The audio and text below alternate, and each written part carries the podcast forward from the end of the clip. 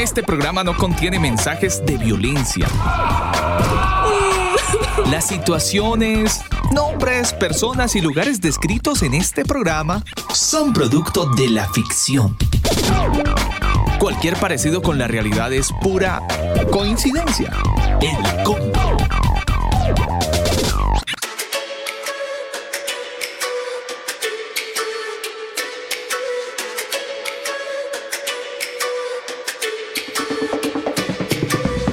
Buen día para toda la gente que a esta hora se conecta a nuestro sitio web, elcombo.com. Es noche de lunes, hoy 23 de noviembre, ya son las 9 de la noche, dos minutos. Un muy buen tiempo a esta hora. La temperatura es de 21 grados y la máxima hoy se pronosticó sobre los 27 grados. Emitimos este espacio de El Combo a través de Santiago de Chile. A esta hora nos escuchan en Santiago, en Madrid, en Lima, en Quebec, en Bogotá. Conectados, por supuesto, a través de nuestro sitio web, elcombo.com, y también a través de nuestra retransmisión para Facebook Live en la página oficial del Combo. Mi nombre es Alba Osorio, a ustedes gracias por estar conectados en esta bonita noche de lunes, hoy con un programa como para alquilar balcón. Yo les recomiendo que estén muy conectados porque estaremos hablando acerca del transhumanismo y programación predictiva con un invitado de lujo. Estará el señor Miklos Lucas con nosotros en esta bonita noche de combo. Iniciamos.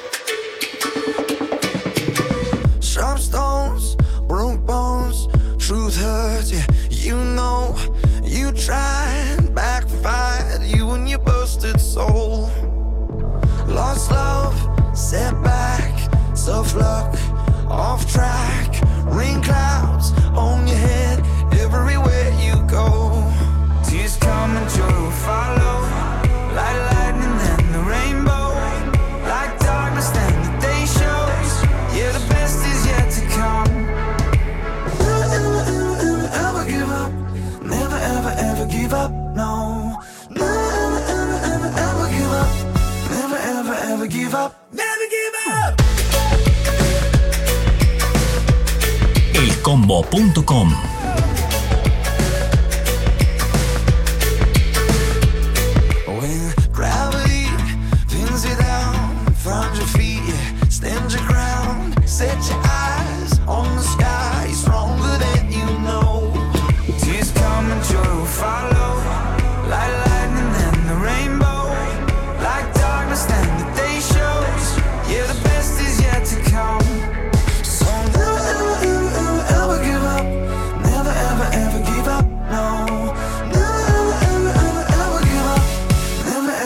give up. Never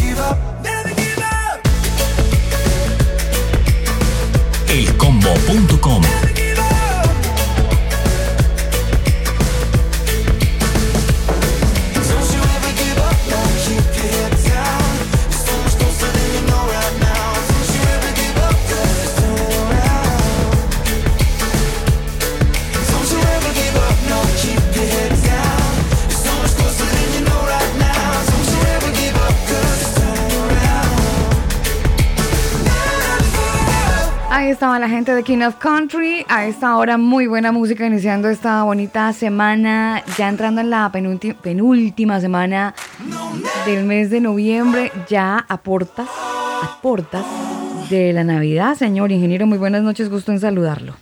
Pues sí, eso es lo que usted comenta y bueno, un saludo muy especial para todos los que se suman a esta señal de El Combo en vivo, a todos los que están justamente en cada una de nuestras plataformas y a usted que a lo mejor eh, eligió escuchar este podcast, pues muchas gracias. Hoy tenemos un programa muy interesante, Alba, porque si bien pues hay gente que dice, no, pero es que eh, hay que solamente leer la Biblia, la palabra de Dios y ahí está todo. Y claro que sí. Tienen toda la razón. claro que sí. Tan es así que la misma ciencia comprueba muchas veces lo que la palabra enseña. Entonces, este, este programa de hoy está muy enfocado por el, por el lado científico, Alba y nos va a, aterrizar de una cantidad de información que estoy casi convencido de que usted no conoce. Yo quiero hacer la salvedad desde ya, antes eh, de avanzar en esta noche, y es que nuestro invitado no, no comparte la fe cristiana, no es una persona que tenga los mismos sentimientos espirituales que probablemente usted los tiene. Entonces va a dar una postura muy científica, pero muy aterrizada acerca de este tema del transhumanismo que muchos lo ven como, como un asunto más de, de película de ciencia ficción, Daniel. Exactamente, Alba. Hay mucha gente que, ay, pero eso no pasa en la vida real, eso solo se ve en, Hollywood, en las películas. Eh, pero realmente está pasando y, y, pues este tema nosotros tenemos que, ahora sí, Alba, empezar a, hacer una pausita en nuestra vida y como que dejar de ver tantas bobelas eh, y estar tan pegados ahí al televisor que solamente nos, nos mantiene ahí en un aturdimiento que no sale y no para. Eh, pero nosotros debemos investigar realmente lo que está sucediendo, todo lo que estamos viviendo. O sea, ¿En realidad usted cree que el tema de la pandemia es de gratis? Eh, ay, sí, es un virus que se escapó por casualidad y bueno, qué desafortunados todos nosotros que nos tocó. Pero tranquilos que eso va a pasar. ¿Usted cree que eso, que eso va a pasar? ¿Usted cree que esto es normal? Pero no vamos a hablar de, pandemias. No, no, vamos a hablar, pero es que eh, una cosa lleva a la otra y es como una ola de nieve, Alba, que eh, va creciendo y, y, una cosa lleva a la otra. Y bueno, este tema del transhumanismo es bien, bien interesante. Em, y yo creo que la gente es hora de que empiece a conocer que además esto se viene hablando desde hace mucho tiempo, Estamos hablando del año 2018 más o menos y, y, hasta más atrás. Pero hasta ahora se está dando a conocer. Es como cuando usted le decía, no, es que el Internet existía desde hace mucho tiempo, pero solamente era de uso militar. Y uno decía, ay, pero ¿cómo va a ser? Imposible. Y, y, hoy en día ya todo el mundo tiene internet, todos tenemos internet y lo vemos como normal. Y se nos hace difícil, la, vida, difícil la vida sin ¿qué internet. Tiene, ¿Qué tienen a nivel militar que a futuro quizás nosotros lo vayamos a, ver como normal? Mm. Bueno. Esa, es una pregunta que queda ahí, el globo del, del, antes de iniciar con el programa. ya empezamos con los globos. Son las 9 de la noche, 9 minutos. Es Royal Taylor.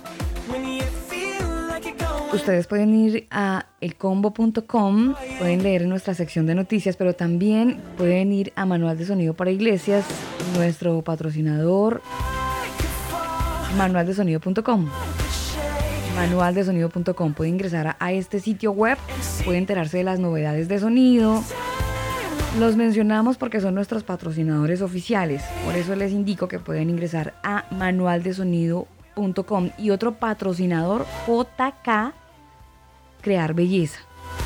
.cl jcrearbelleza.cl les voy a contar una infidencia ya que ustedes están ahí conectados. Uy, Dios mío, bendito, mi profesor de, lingüística estuviera rasgándose las vestiduras. Estoy, estoy, arrastrando las palabras, Dios santo. Mire, le decía que... Si, si menos mal se dio cuenta.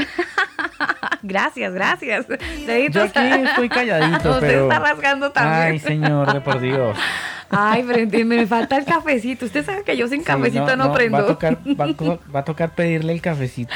A J. Crear Belleza. A J. Crear Belleza. Sí, señora. Pero eh, le iba a decir la gente que está en Santiago de Chile y que quiere así un cambio de look, la gente que está ahora conectada escuchando el programa y que dice yo estoy en Santiago de Chile y quiero que me hagan algo, quiero una transformación en mi cabello, por ejemplo. Fácil.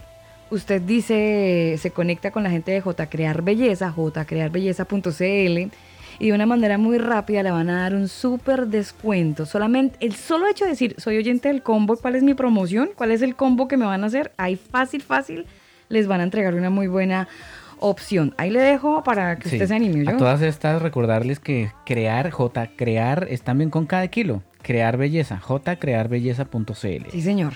Vámonos con música de Royal Taylor, la canción Rain Main. Son las 9 de la noche, 12 minutos. Avanzamos en esta noche de transhumanismo.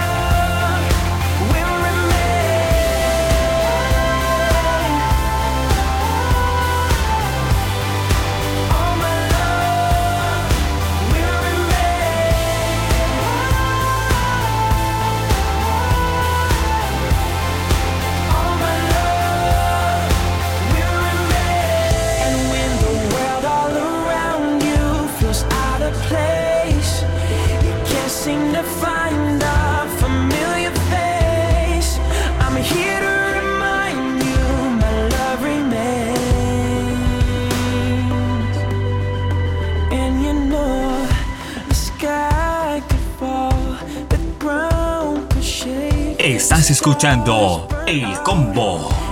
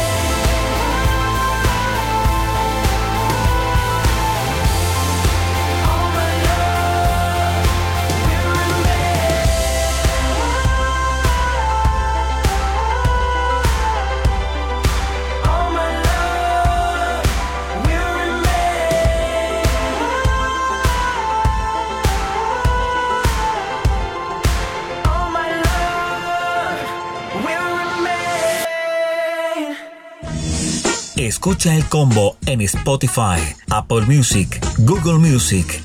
Nosotros te acompañamos. Tú pones el lugar, nosotros te acompañamos. El combo. nuestro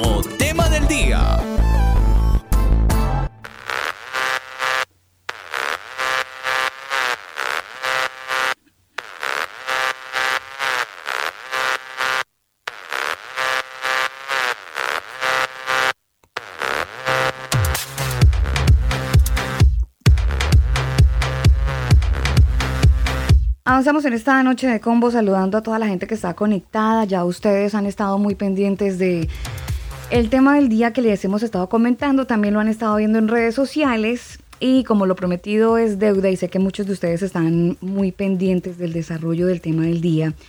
Em, ingeniero, tenemos un invitado de lujo y yo diría que gracias al Señor y a la, y a la pandemia y la cuarentena hemos podido tener acceso a a esta eminencia de hombre, le voy a contar que él es un peruano radicado en Inglaterra. Mire, tiene un doctorado en Management en la Universidad de Manchester con especialización en Ciencia y Tecnología e Innovación. También es profesor de la Universidad de San Martín de Porras en Lima, Perú, y la Universidad de Essex en Inglaterra, que entre otras cosas les cuento que fue fundada en el año 1965 y hoy es una de las universidades británicas mejor reconocidas por, por, sus enseñanzas en investigación. También nuestro invitado es licenciado en Medicina Veterinaria de la Universidad Mayor de Chile. Y como dato interesante, también a su hoja de vida es consultor, fue consultor de la FAO. Para quienes todavía no, no, no, no relacionan muy bien la palabra, les cuento que es la Organización de las Naciones Unidas para la, Alimentación y la Agricultura. Así que esta organización eh, principalmente se dedica a combatir el hambre. Es Miklos Lucas y está con nosotros en el combo. Miklos, gracias, qué gusto y qué honor eh, por su tiempo y por estar con nosotros. Bienvenido al combo. Hola Alba, bueno, muchísimas gracias a ti, a la invitación eh, y bueno, contento de estar acá con ustedes. Solo una aclaración, ya no es, ya eh, no enseño en, en Essex hasta en junio dejé de enseñar ahí. por cuestión de contrato, no porque me votaran, sino que esa es solamente la única aclaración, el resto todo bien. Pero, pero, igual está en la trayectoria, Miklos, y entonces ah, eso... Sí, eso sí, eso sí. Eso tenemos está que... En está en el currículum, correcto. Así es, así es. Lo comido y lo bailado no me lo quito. Exacto, exacto. pues Miklos, eh, decía al inicio que gracias a este tema de la, de la de la cuarentena, eh, muchos nos hemos reinventado y entonces... Eh, bueno, nosotros le llamamos pandemia. bueno, gracias... acuerdo con esa definición. Gracias a esta pandemia, entonces, para andar a hablar en un mismo idioma, pues eh, hemos tenido acceso a muchas, a muchas cosas. Mira, hemos descubierto cosas que como que en serio y otras como que ¡ah! no lo sabía. Entonces los medios de comunicación relevantes han quedado como a un segundo plano. Por lo menos creo que muchas personas han mm, dejado de copiarle tanto a los medios tradicionales. Y entonces se ha volcado el tema a youtubers, a personas que se dedican a la investigación y han aprovechado la plataforma de YouTube principalmente para abordar ciertos temas. Y buscando, eh, conociendo, salió el nombre de Miklos. Y nos interesó su postura acerca del transhumanismo, además entendiendo que mm, usted tiene una especialización en ciencia y tecnología e innovación, entonces es una combinación muy interesante a la hora de eh, podernos hablar eh, desde su autoridad acerca del transhumanismo. Y yo partiría, Miklos, por la pregunta necesaria, ¿qué es el transhumanismo? Mm, bueno, el transhumanismo es una, es una ideología y también es un movimiento cultural, crecientemente un movimiento político y económico, em, que lo que busca o lo que aboga es eh, la mejora, como ellos lo definen textualmente, la mejora de las capacidades cognitivas, intelectuales, físicas e incluso morales del ser humano a través de la aplicación de tecnologías eh, para mejorar esta, esta condición. Entonces estas tecnologías podrían ser lo que se las podríamos agrupar en las llamadas tecnologías convergentes, ¿no?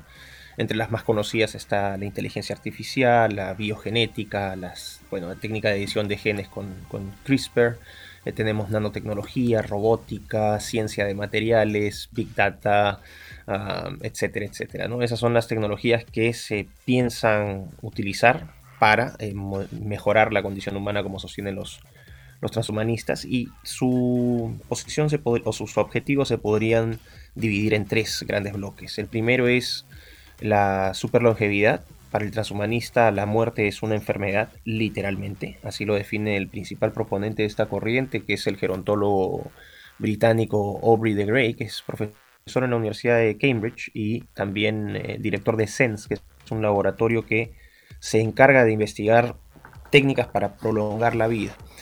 Así que tendremos esa, primera, ese primer bloque. El segundo sería la superinteligencia, que es la propuesta principal de Nick Bostrom, que es un filósofo sueco que es profesor de la Universidad de Oxford, eh, del Future of Humanities Institute.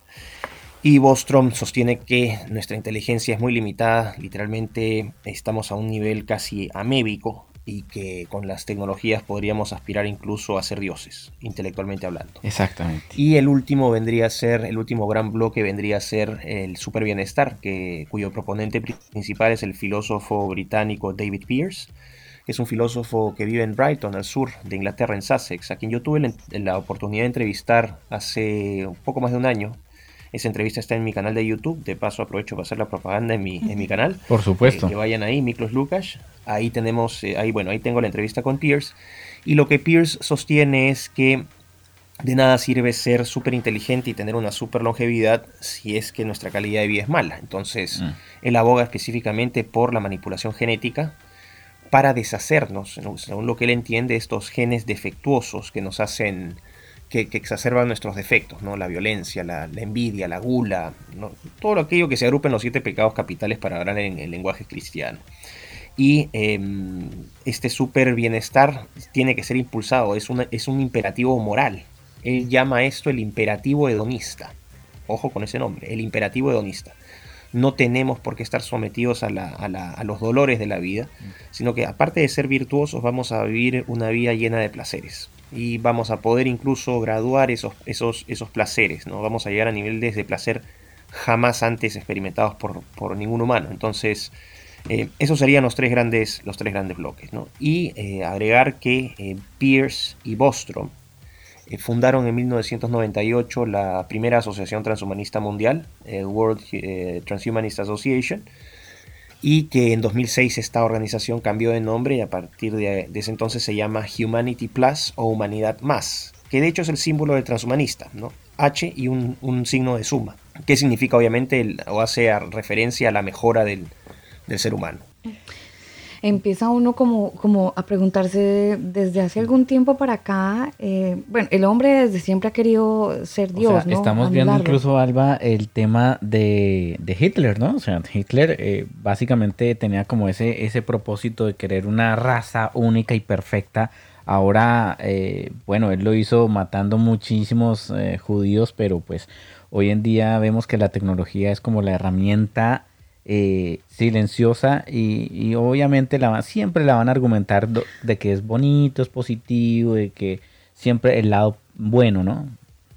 Bueno, ahí hay, ahí, em, claro, no solamente Hitler, de hecho la, la, las, la idea del hombre o el deseo del hombre de superar sus limitaciones naturales ha existido desde siempre si uno se puede, uno retrocede en el tiempo, puede irse incluso hasta la épica de Gilgamesh, ¿no? En el rey de Uruk, estamos hablando en el cuarto milenio antes de Cristo, tercer milenio antes de Cristo, perdón. Cuando se escribe esta epopeya, ¿no? La, épica de Gilgamesh, el rey de Uruk que quería ser inmortal y que al final muere igual. Después podemos hablar mitología griega con Ícaro. Claro, Fausto, mm. ¿no? Ícaro y las alas. Fausto que le vende su alma a Satanás, eh, tenemos a Frankenstein, tenemos a Prometeo. Eh, desde la historia podríamos hablar ya no de personajes de ficción, sino personajes reales como Francis Bacon, ¿no? el estadista británico, uno de los proponentes, bueno, él fue el, fundador o el creador del método baconiano, que es el precursor del método científico que se utiliza en la investigación actual. Y Bacon también hablaba de la necesidad de, de, aspirar a, a más, de romper estas limitaciones. Él escribe incluso una novela que se llama The New Atlantis, ¿no? La Nueva Atlántida, en la cual eh, en, esta, en esta novela él narra que un grupo de expedicionarios ingleses eh, viajan a, una isla perdida en la costa oeste del Perú. Eh, y que ahí encuentran una serie de criaturas virtuosas. bueno, el punto es que estas aspiraciones siempre han sido, siempre han estado presentes. Podemos incluso eh, remontarnos al periodo de la, bueno, el gran quiebre, ¿no? Que se, que ocurre en el siglo XVIII con, el, con la ilustración francesa, que deriva después en la Revolución Francesa, esta, esta revolución racional, racionalista, eh, individualista, ¿no? totalmente secularizada, eh, que termina desencadenando una tremenda crisis en Francia, dos millones de muertos, un país completamente destruido, la monarquía descabezada literalmente y después el surgimiento de Napoleón Bonaparte como esa necesidad que tenían los franceses de tener orden y, estructura, ¿no? la que habían perdido con los jacobinos. Entonces, estos, estos, este, estos, a lo largo de la historia uno puede ver esta necesidad del hombre por eh, proclamarse Dios, ¿no? o, por lo menos negar negar la existencia de una dimensión trascendental y de un, de un, creador superior. Pero a mí me da la impresión que, que, esta dupla, eh, profesor, discúlpeme lo interrumpa, a mí me, da la impresión que esta dupla que usted acaba de mencionar como David Pierce y Nick Bostrom, estos señores eh, lo que están haciendo desde su trabajo, desde el año creo que 1998 que ellos vienen, trabajando. Mm, antes, antes. Desde antes vienen trabajando. Claro, ellos fundan, ellos fundan la Asociación Transhumanista Mundial en el 98. Mm. Pero desde antes ya venían trabajando. Bueno, este señor David Pierce es toda una eminencia. Basta coler un poco su biografía y nota uno claramente que ha estado desde, obviamente, antes tratando de generar cierta innovación en la tecnología. Pero a lo que iba, eh, profesor Miklos, es que em, con toda esta serie de documentación que usted nos entrega, finalmente ya en nuestra época, en nuestra actualidad, pareciera que se ve más cercana en realidad. Parece que se está volviendo una realidad todos estos intentos que en la historia hemos visto, pero ya hoy, año 2020, estamos palpando en realidad todos esos intentos que a lo mejor en su momento fueron fallidos. No, no, de todas maneras. Ahora, eh, no es que, como te di, como, bueno, como les dije, no es que sea algo novedoso, ¿no? Eh, retomando un poco la respuesta anterior para atarlo con lo que, con lo que me preguntas ahora. Eh, los futuristas, por ejemplo, lean, lean a Verne, ¿no? Verne era un futurista. Existe una corriente futurista rusa de fines del siglo XIX, que, gente que soñaba con llegar al espacio, de seres humanos viviendo en el espacio. Eh, después ya los proyectos totalitarios del nazismo y el comunismo soviético, el comunismo chino. Es decir, siempre ha existido esta necesidad de, eh, someter la, naturaleza al dominio del hombre y la propia naturaleza del hombre también. Eh, en el caso de los eh, movimientos transhumanistas, de hecho en 1957, el primer, la primera persona en acuñar el término transhumanista con la, con la definición que hoy conocemos es Julian Huxley. Julian Huxley fue un eminente biólogo evolucionista británico que acuña este concepto, le da el uso de transhumanismo como lo entendemos hoy.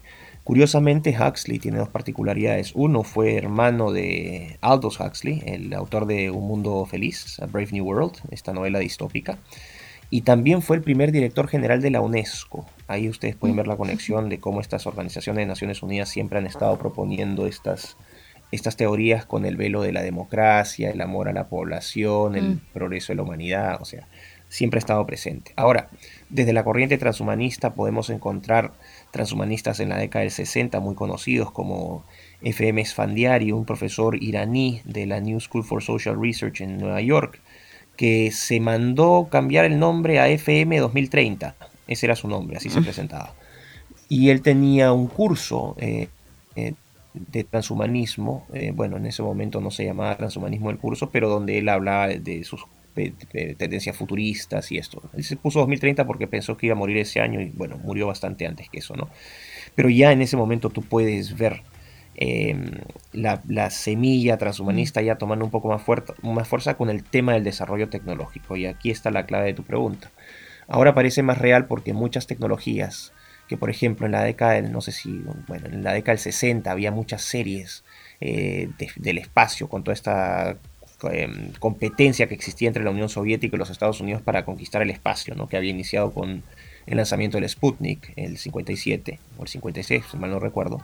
Bueno, el ser humano en los Estados Unidos empieza a producir una serie de televisión, de, ¿no? de programas de televisión, de series que em, apuntaban al espacio. Entonces, por ejemplo, el planeta de los simios, Star Trek, em, hay varias, hay varias ahí que no, no recuerdo todos los nombres, pero el hecho es que todavía en ese momento la tecnología no estaba muy adelantada. Ahora sí tenemos un nivel tecnológico que permite, eh, vamos a decir, hacer que cosas que antes pertenecían a la ciencia ficción hoy sean una realidad palpable y efectiva, o sea, comprobable. Por ejemplo, eh, cuando uno veía en las películas estos, estos, estas personas o estos niños criados en estas cápsulas de vidrio con un líquido medio gelatinoso, ¿no? Y todo medio así lúgubre.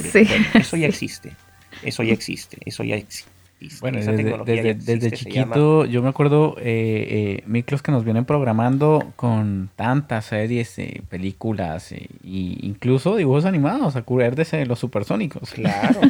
Oiga, robotina, ¿no? Exacto la, la, Guerra de las Galaxias, o sea, Star Wars, de lo cual yo siempre he sido un, un, hincha acérrimo, ¿no? Por lo menos de las tres primeras, las otras ya eran una de Efesio. Pero eh, estas famosas, con lo que les decía, ¿no? La famosa ectogénesis, en 2017 un grupo de científicos en Filadelfia, en Estados Unidos, logró llevar a término eh, de gestación a ocho corderos en aparatos llamados biobolsas. Y están, pueden verlo en, en, YouTube, están las imágenes, para que no digan que uno está inventando. Entonces, estas cosas que antes pertenecían a la, ciencia ficción ya son realidad. Y así sucesivamente con otras tecnologías como la inteligencia artificial, como la nanotecnología, etc. Entonces, solamente deteniéndonos para una reflexión, para dejarla abierta, ¿no? para que la gente entienda la complejidad de esto y el impacto de esto.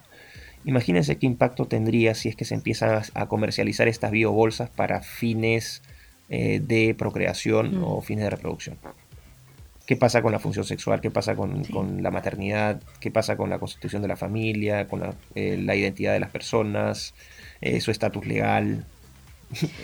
es una serie de cosas que, además que además el, tema del estatus legal eso eh, tiende a querer eliminarse con toda esta mano de globalistas que solo quieren que, que uno pueda transitar libremente por toda parte y perder el patriotismo y todo esto, ¿no? Claro, pero eso sería un tema más complejo, ya porque sobre el tema, por ejemplo, decir quién sería propietario de estos niños que no tienen padre o que tendrían donantes, eh, vemos, por ejemplo, la fuerte inferencia del Estado, entonces sería el Estado, el papá de los hijos. Claro. Así como vas viendo y, eso es lo que, quieren, está pasando. Eso es lo que quieren. Las nuevas constituciones. Claro que es algo que advertí con muchísima anticipación. Ojo, esto yo no lo estoy hablando ahora, porque ahora he visto que han salido un montón, ahora ya son expertos ya en todos estos temas. ¿No? Y sacan sus videos de YouTube, uno más amarillista que el otro, tratando de captar gente y terminan haciendo daño al trabajo que uno hace porque por la necesidad o por el, por el, deseo de agarrar, la, el, figurar, el, ser, ser estrellita. El figuretismo, exactamente. Entonces, lo que yo he, este trabajo yo lo inicié, para que la gente no diga que yo estoy hablando tonterías, yo lo inicié en abril de 2000, en abril de 2016 entré en cuenta de la relación entre transhumanismo y cuarta revolución industrial. Empecé a investigar de manera muy informal hasta junio de ese año. En julio decidí que el tema era lo suficientemente importante en base a lo que ya había encontrado preliminarmente para dedicarle mi tiempo completo a esa investigación. Yo investigo este tema desde julio, formalmente desde julio de 2016. En mayo de 2018 llegué a las... Miren, mayo de 2018, dos años y medio antes llega a las conclusiones que hoy estamos viendo. Obviamente no sabía del virus, no sabía de la nueva normalidad, del gran reinicio, pero sí sabía que el Foro Económico Mundial a través de este concepto de cuarta revolución industrial estaba proponiendo activamente el transhumanismo. Y no solamente el transhumanismo, sino que eh, estaba proponiendo un nuevo modelo económico, un nuevo modelo político. En esos momentos se hablaba mucho de nuevo orden mundial, por ejemplo. Y era un concepto que, claro, eh, tenía utilidad porque le permitía a la gente más o menos tener una, hacer noción de lo que estaba ocurriendo, pero que en términos de investigación y políticos son poco útiles porque eh, alimenta esta idea de que hay una conspiración detrás. Tan sencillo como decir, bueno, ok, es el nuevo orden mundial, pero ¿quiénes están detrás del nuevo orden mundial? Entonces la típica respuesta era Gates, Soros, eh, las Naciones Unidas. Pero eso no bastaba, eso no bastaba. Eso era, eso era caer en la teoría de conspiración porque la gente terminaba asignándole todos los problemas, todas las culpas a, a Soros, a Gates y a, las Naciones Unidas, que son, apenas la punta del iceberg. Claro, pero tienes una serie de actores mucho más complejos. Entonces, eh, a partir de, mayo empecé a ya, vamos a decir, a estructurar la investigación. En octubre empecé a escribir un libro que estoy todavía escribiendo, que me ha, tomado una, una, enorme cantidad de tiempo. Tiempo de reacción. Porque soy, No, soy muy perfeccionista, que es un defecto. Y lo otro es que va apareciendo nueva información que no modifica mi, mi, mi, hipótesis, sino que lo que hace es enriquecer aún más y me, me, obliga a escribir un poquito más. Entonces, ahora tengo que esperar, por ejemplo, el resultado de Biden, de Biden-Trump, porque eso determina qué tipo de conclusión voy a darle al libro. Pero, ya. pero pero estoy en esa, en, esa, en esa situación. Entonces, a lo que voy con esto es, y tengo testigos, eh, porque yo di una presentación cerrada a un grupo de empresarios y periodistas en el Perú ante, para esta situación, ¿no? Imagínense, septiembre del 2018. Ya, ya, ya imaginarán con qué cara me dieron cuando terminé de hacer la presentación. Este está loco, este está desquiciado y que esto que el otro. En octubre del 2018 di la primera conferencia académica sobre esto. De hecho, está subida ahí en el, en, el internet para que la gente diga, ah, este se apareció a última hora. ¿Cómo la pueden encontrar aprovechando? ¿Cómo la pueden encontrar en YouTube, claro. No, que, que se, este, acabo de subir hoy un video en mi canal de YouTube que se llama El Gran Reinicio y ahí pongo el link, el enlace a, a, estas presentaciones. Pero el punto es el siguiente y con esto y con esto cierro esta parte. En marzo eh, de, de este año, cuando todavía no se había declarado pandemia, porque la pandemia se declara el 11 de marzo, y a mí me gusta tomar siempre tiempo para evaluar las cosas. Yo no soy de dar conclusiones así aceleradas por ganar seguidores, sino que creo que hay una responsabilidad que uno tiene que ejercer, sobre todo cuando investiga, porque las ideas tienen consecuencias. Entonces esperé un poco a, que, a ver qué pasaba con el tema de la, de la, ¿no? de la enfermedad, empecé a hacer mi propia investigación, empecé a encontrar vínculos entre el Partido Comunista Chino y Bill Gates, porque me, sorprendía cómo le están reventando tantos cohetes y felicitando a este Tedros Adhanom, que es un sujeto con un pasado muy cuestionable, ¿no? Pero los que no tienen ni idea de medicina. nada, no es médico, no es médico, ¿no? Entonces, eh, el 3 de marzo puse un tuit en el cual señalaba, este es el proyecto de ingeniería social global más grande de la historia de la humanidad. Me saltaron con 800 mil a decirme que estaba loco, que era un demente, que era un conspiranoico y que esto que el otro. El, el 11 de marzo se declara la pandemia y eh, es ahí donde yo empiezo a, Yo dije, bueno, no quería soltar los temas de mi libro porque dije me van a robar las ideas, pero eh, creí necesario empezar a difundir esto por la situación. Entonces ahí fue donde empecé a introducir el, discurso de la tecnología, ¿no? de la inteligencia artificial, del estado de vigilancia chino, el, del tema de la nanotecnología, de la edición de genes, y empecé a dar información. Esto no se discutía en América Latina, no se discutía en España, o sea, en el mundo hispanoparlante era una cuestión pequeñita. Y miren ahora, todos hablando del tema. Bueno, me lo agradecen, no sé, pero esa fue contribución mía y me siento muy orgulloso de eso. y qué bueno que, lo, que, que lograste pues abordarlo, Miklos, porque porque dejaste un punto de referencia y la bandera bien alta de manera que eh, se toma como referencia. Cada vez que uno piensa en, en transhumanismo, y vos lo, vos lo comentabas ahora, em, es pensar como en películas así medio llevadas a la, a la, a la magia, ¿no? Sí, a la, a la ciencia, ficción. Y, uno dice, no, pero es que esto es imposible. Y, imagínense, si antes uno veía a, no sé, la gente 007 que sacaba un celular touch y uno decía, ¿cuándo? O hablarle al reloj y uno decía, pero eso solo pasa en la, en la, en la ciencia ficción. Y miro hoy en día, todos tenemos un teléfono táctil, todos ahora usamos tanta tecnología que en, años atrás uno decía eso es imposible. ¿Vos crees que de alguna manera este tema eh, de la, yo sé que es otro tema porque estoy haciendo aquí como un collage aprovechando que nos has regalado algunos minutos para el programa, eh, este tema del transhumanismo está en parte relacionado con la programación predictiva a través de las películas. Bueno, tenemos a Miklos Lucas eh, con nosotros a esta hora de la noche, saludando a toda la gente que nos escucha y por supuesto contándoles acerca de nuestro tema del día. Ustedes pueden seguirlo también en redes sociales. Miklos Lucas están, les vamos a dejar también el en la descripción de su nombre por si de repente no lo, lo, letrean mal. Claro, o lo escriben mal. Claro, entonces les vamos a, dar la, la deletrear su nombre. Sí, señora. De hecho, en YouTube ustedes lo pueden buscar así como Miklos con cada kilo. Miklos Lucas. Luca, Lucax. También va con K. L-U-K-A-C-S. Lucax. Eh, y así va a aparecer. Está en YouTube más de 63.700 seguidores, así que es muy interesante toda la información que él nos entrega. Y conocer su postura, sí señor. Avanzamos en esta noche de combo, nosotros seguimos con más música y luego retornamos con más acerca de nuestro tema del día y con nuestro invitado que está en Inglaterra y nos atiende a esta hora de la noche para todos los oyentes del combo.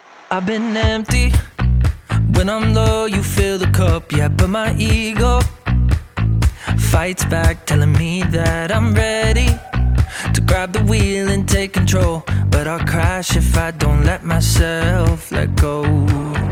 You put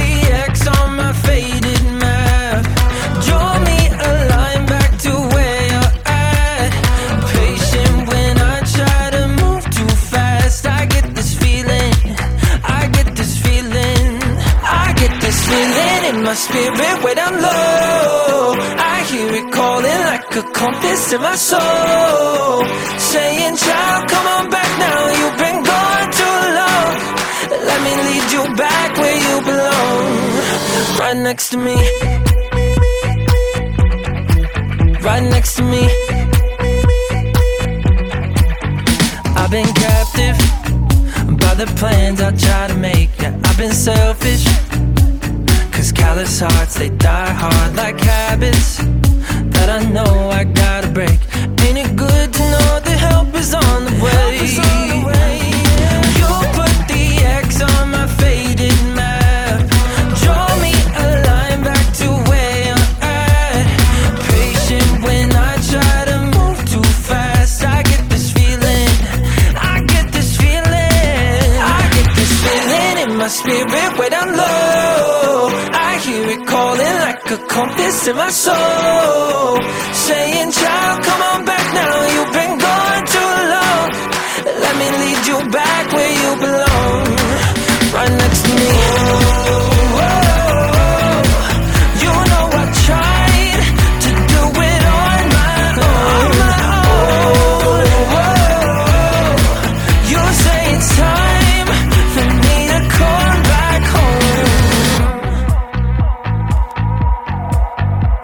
to me. I get this feeling in my spirit when I'm low. I hear it calling like a compass in my soul. Saying, child, come on back now. You've been gone too long. Let me lead you back where you belong. I get this feeling in my spirit when I'm low. I hear it calling like a compass in my soul.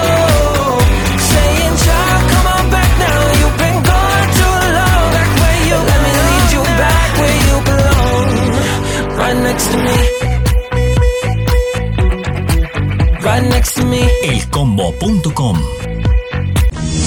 Escucha el combo en Spotify, Apple Music, Google Music. Nosotros te acompañamos. Continuamos en el combo saludando a toda la gente que está conectada a esta hora del día. Avanzamos en esta noche y saludándolos a todos ustedes que nos siguen a través de nuestras redes sociales, arroba el combo oficial. Así estamos en Twitter, en Facebook, en Instagram y por supuesto aquellos que nos siguen desde nuestro sitio web le han dado clic a este programa y están ahí conectados, elcombo.com. Con nuestro invitado, por supuesto, desde Inglaterra, Miklos Lucas. Y Miklos nos iba a dar respuesta eh, Daniel, acerca de, de algo, una pregunta que suena como salida de los cabellos, ¿no? Sí, Ay, sí, a sí. ver, Alba, aterrice. Nada que ver en transhumanismo con programación predictiva, es decir, como que desde las películas séptimo arte ya nos vienen diciendo eh, algunos cambios. Eh, ¿Eso es posible, Miklos, que, que exista eso que nos estén programando desde el séptimo arte? No, no es que sea posible, es un hecho. No, no hay ahí una posibilidad, eso no es una hipótesis, eso es una tesis. Mm. Lo que habría que definir aquí, la, eh, lo que se tendría que determinar es con qué profundidad y con qué extensión ocurre ese adoctrinamiento, pero ese adoctrina- adoc- adoctrinamiento es clarísimo. Eh, y sobre todo uno lo puede confirmar o corroborar sin ningún tipo de duda en los últimos 5 o 6 años, ¿no? donde se ha intensificado toda esta agenda. Entonces, por ejemplo, cuando ves películas, ¿no? desde los Avengers, este, la Guerra de las Galaxias, con el tema del género, ¿no? Eh, la Guerra de las Galaxias, esa, la que fue una gran película, la que, la que hacía George Lucas, la de ahora es un, son un mamarracho, ¿no? Con la cuota de género, la cuota racial, el discurso igualitarista, son una porquería.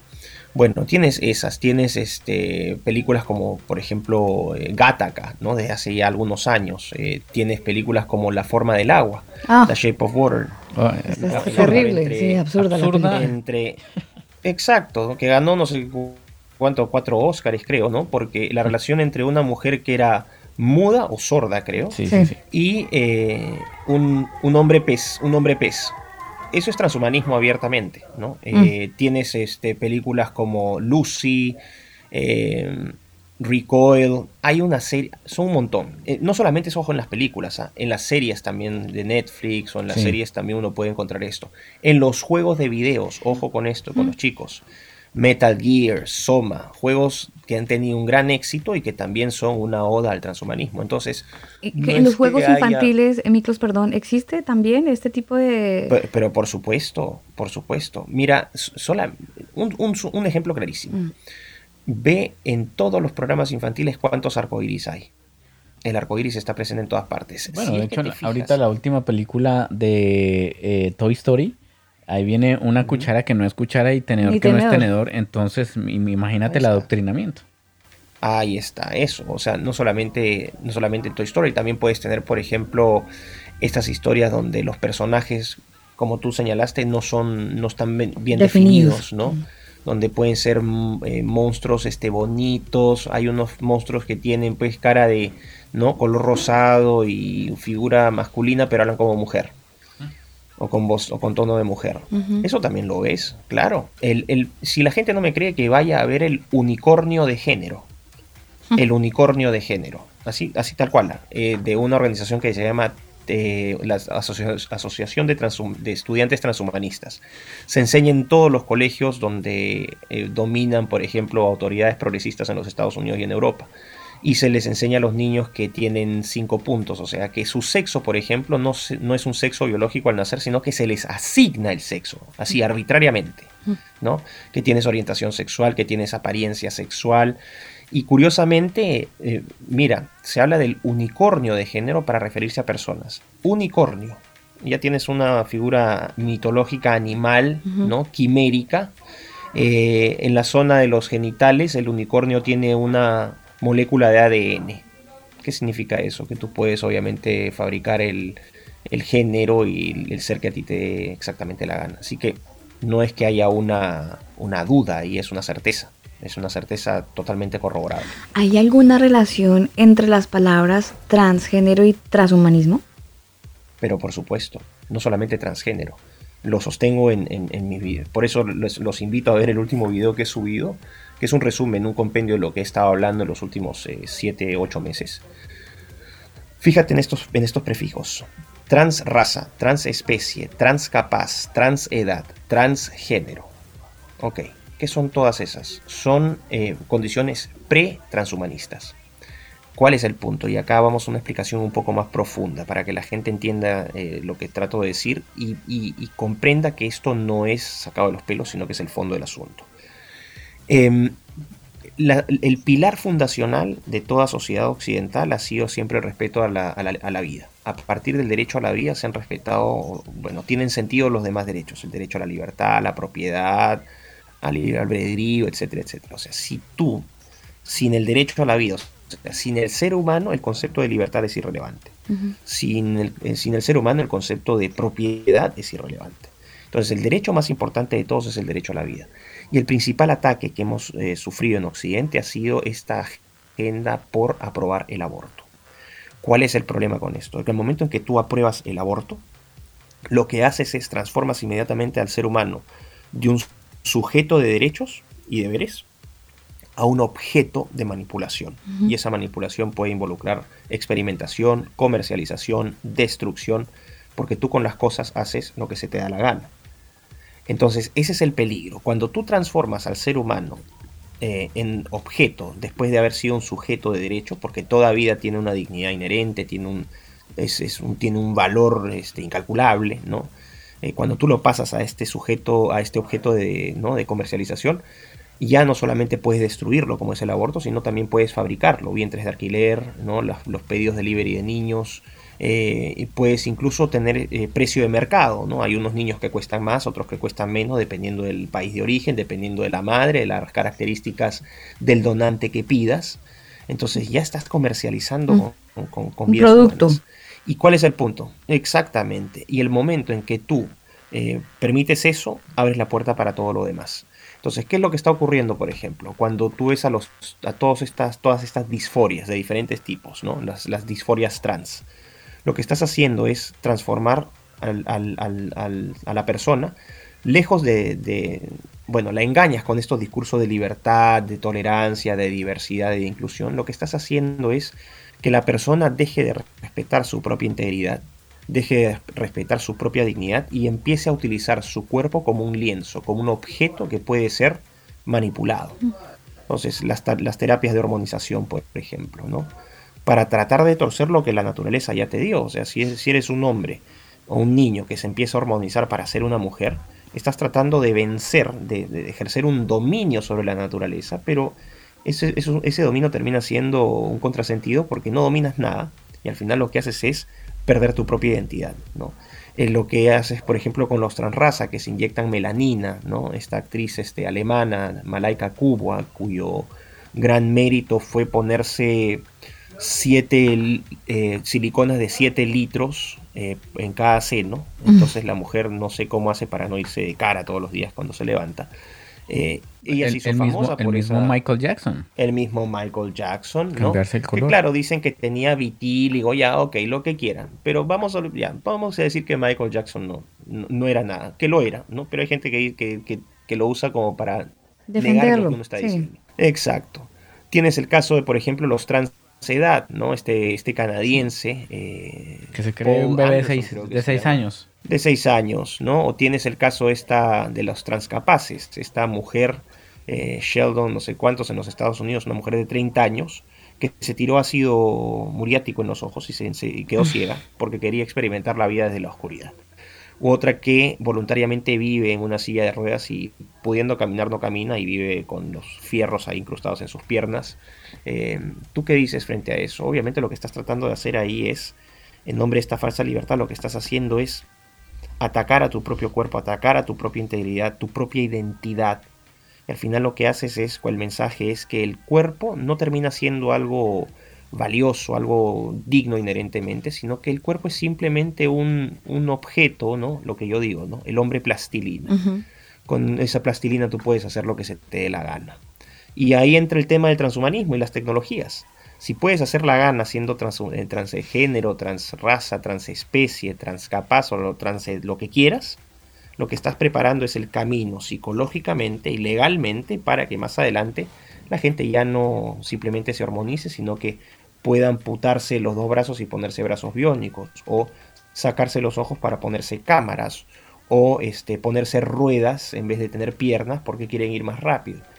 Y esto la gente va a decir, pero este sujeto está hablando tonterías. Bueno, así como existían estas, o que existen estas personas que se han, eh, que han quedado ciegas por voluntad propia, o que viven en sillas de ruedas, o que hacen tratamientos hormonales, o que se implantan eh, chips en el cuerpo, ¿no? Los famosos este, biohackers también, personas que empiezan a, jugar en sus garajes con técnicas de edición genética CRISPR para modificar sus características personales, sus características físicas. O sea, esto es, eh, los, todos, los, todos los trans son un pre-transhumanismo. El mismo prefijo lo dice, trans.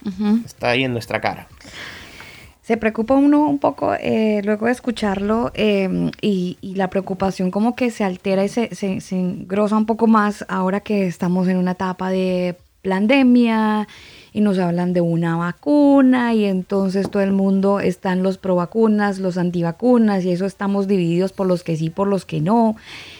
La pregunta es la siguiente, ¿hay algún peligro con esta nueva vacuna entendiendo que se está trabajando para modificar genéticamente el ser humano? ¿Existe que haya pueda, que eh, pueda converger eso en algún momento? Vamos a decir, sobre las vacunas se habla un montón, ¿no? Entonces la gente está asustada. Ahora, voy a partir con esto. ¿Tiene razón la gente de, ser desconfiada en el mejor de los casos? Totalmente.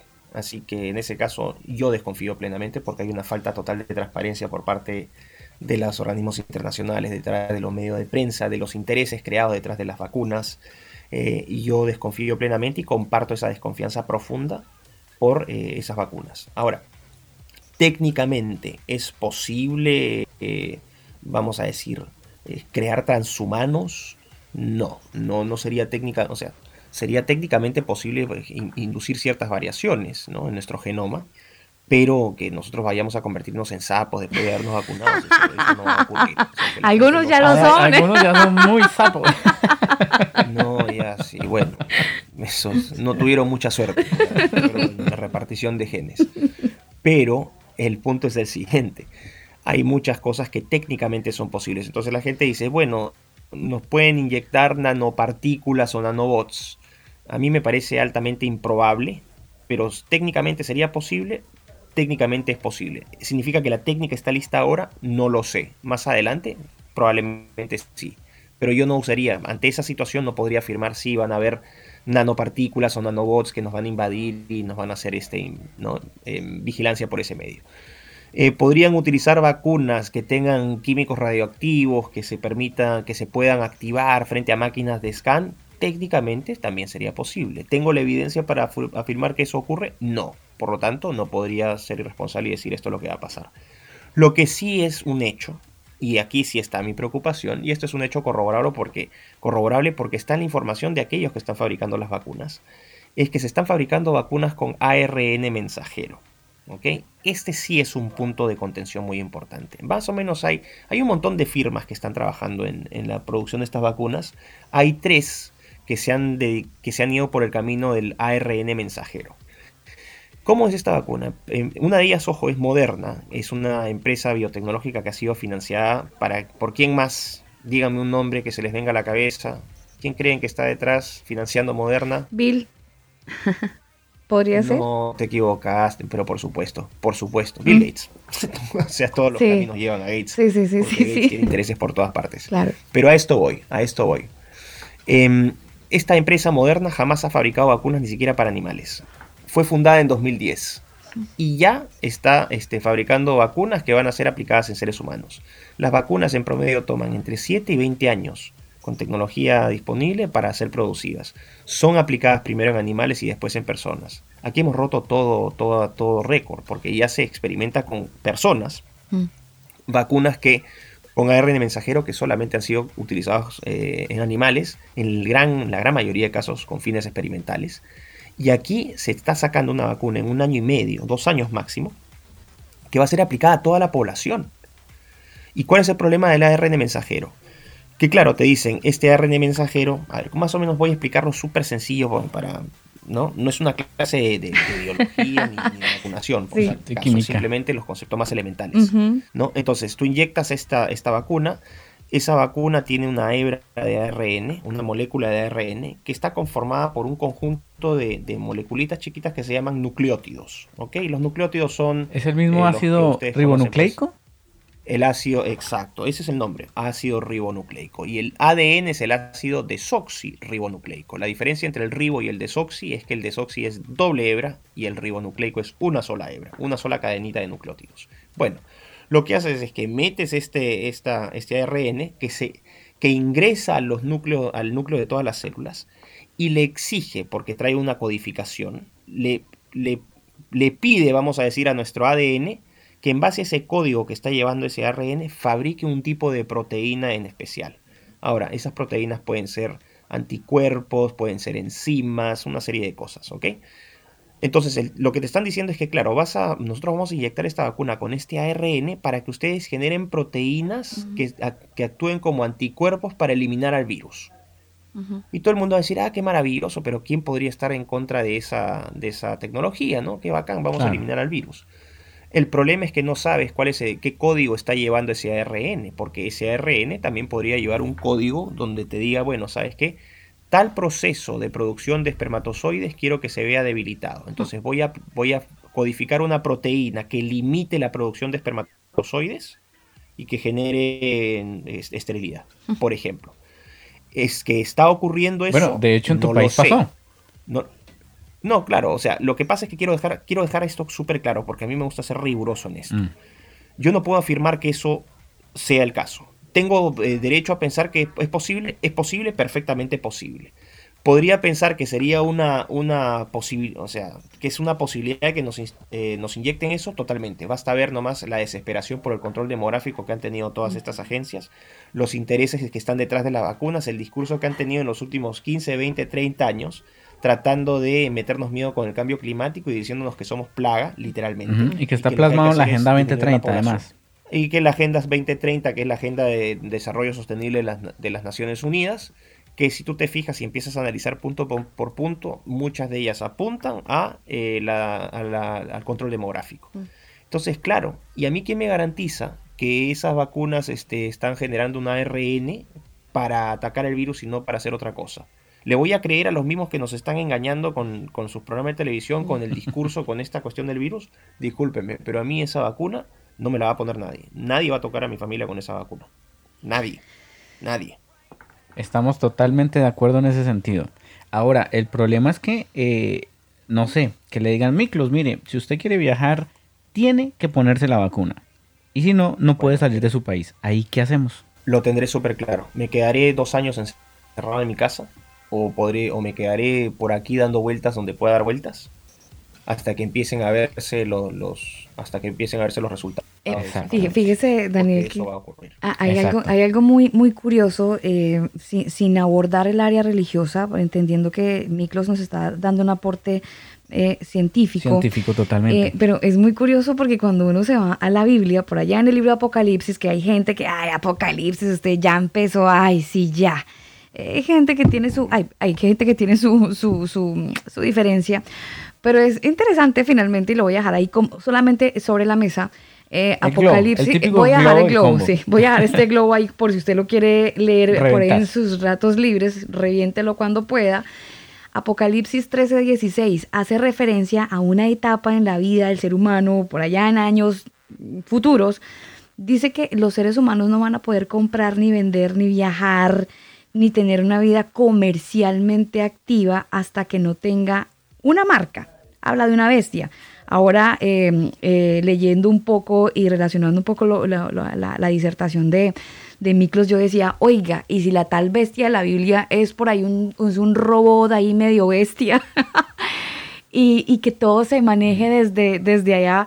Suena a película de ficción, pero todo lo que estamos viendo dice uno, fue madre, o sea, de verdad parece que, que la vida se está construyendo de una manera bíblica que a muchos les puede sonar irrisoria porque siempre ha sido un tema de, de no creer, pero va uno a ver la realidad y entonces tiene que sí o sí decir, oiga, de verdad que la Biblia decía esto. Entonces, em, ¿usted cree, eh, Miklos, que comercialmente nos puede afectar el tema de tener o no tener la vacuna? Ya hablamos del viaje. Eh, Comprar, vender. Bueno. ¿Eso puede afectar? O sea, yo creo que sería también perfectamente factible. No estoy afirmando que sea un hecho, pero sería perfectamente factible que sí aten tu capacidad de, de movilizarte, tu capacidad de trabajar, de interactuar con diferentes personas, de, ingresar a ciertos sitios, incluso restaurantes, eh, con la famosa o viajar en avión condicionándote a, la, vacuna. Eh, entonces, sí, ¿sería posible eso? Sí. Eh, creo que sería altamente factible, claro. ¿Por qué concluyo eso? Por el interés público que han tenido, que tienen las, los intereses creados detrás de, las, de los que están fabricando la vacuna en controlar la población con su alarmismo ambiental sería perfectamente creíble que sí. Ahora, em, ¿qué implicaría eso? No? Eso implicaría la violación de los derechos más fundamentales de miles de millones de personas. Y yo no sé hasta qué punto este, las personas estén dispuestas a aguantar tanta tontería, porque uno puede aguantar hasta cierto punto, pero uno no aguanta eternamente. Entonces, siempre acá, entramos también a, una, especulaciones y a posibilidades yo creo, lamentablemente, lo veo, ¿no? La mayor, la mayor cantidad de gente tiene una actitud em, de borrego, medio de ganado. Sumiso. Ya dejan que los arreen, no reaccionan, el miedo, están aterrados, ¿no? Prefieren vivir eh, como esclavos a, ¿no? a tener una vida digna.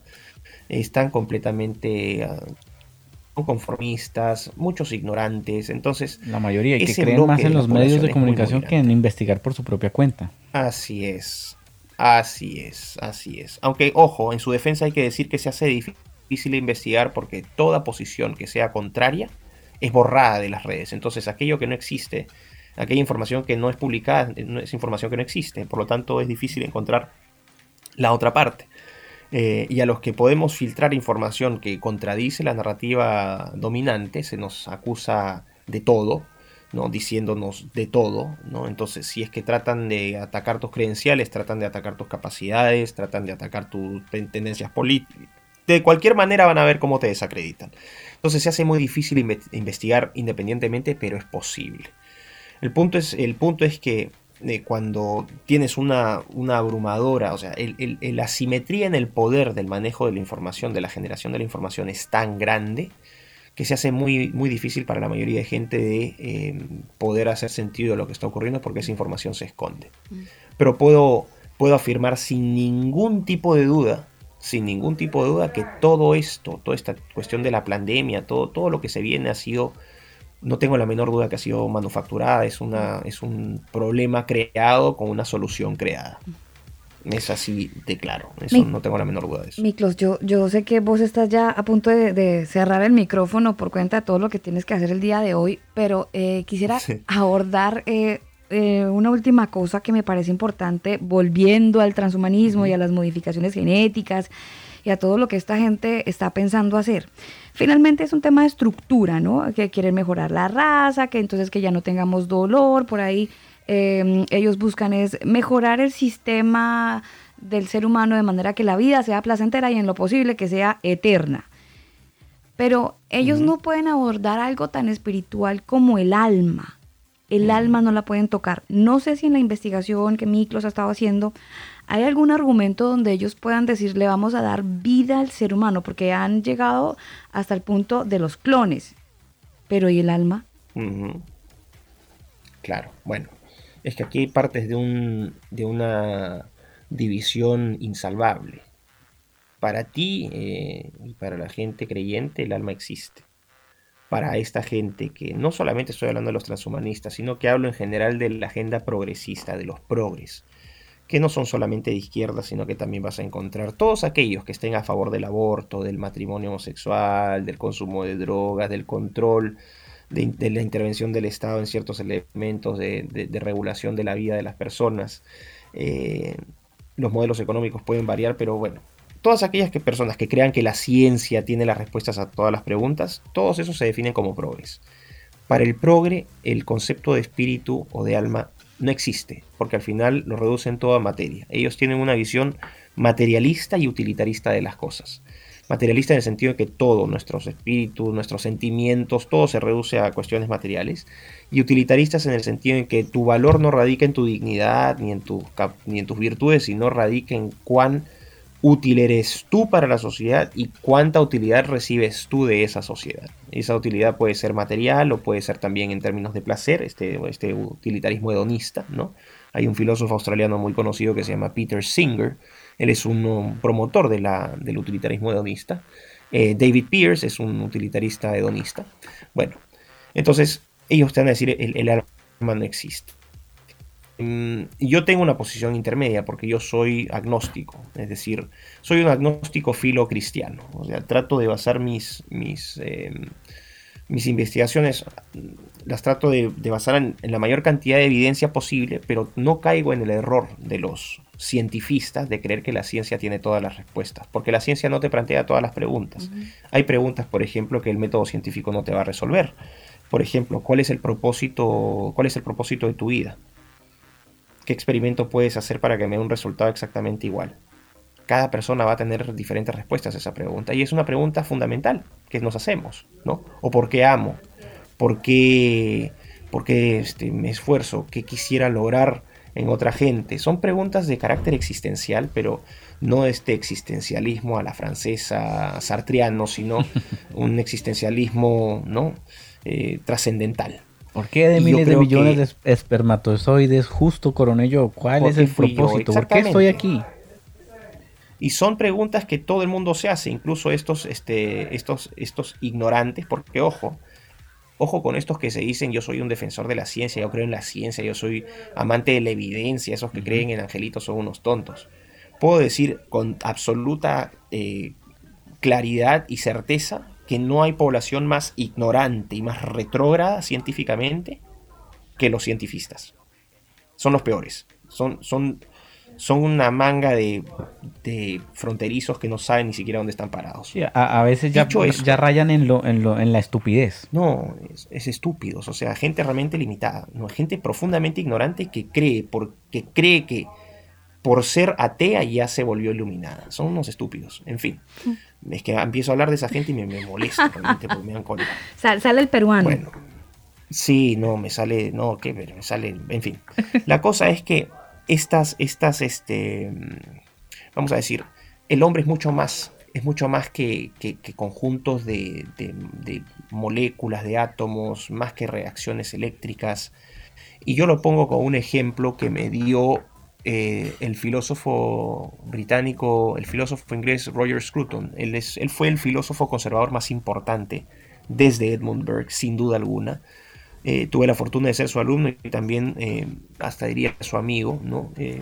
y pude asistir a una de sus academias de filosofía en el año 2018 en su finca en, Wiltshire.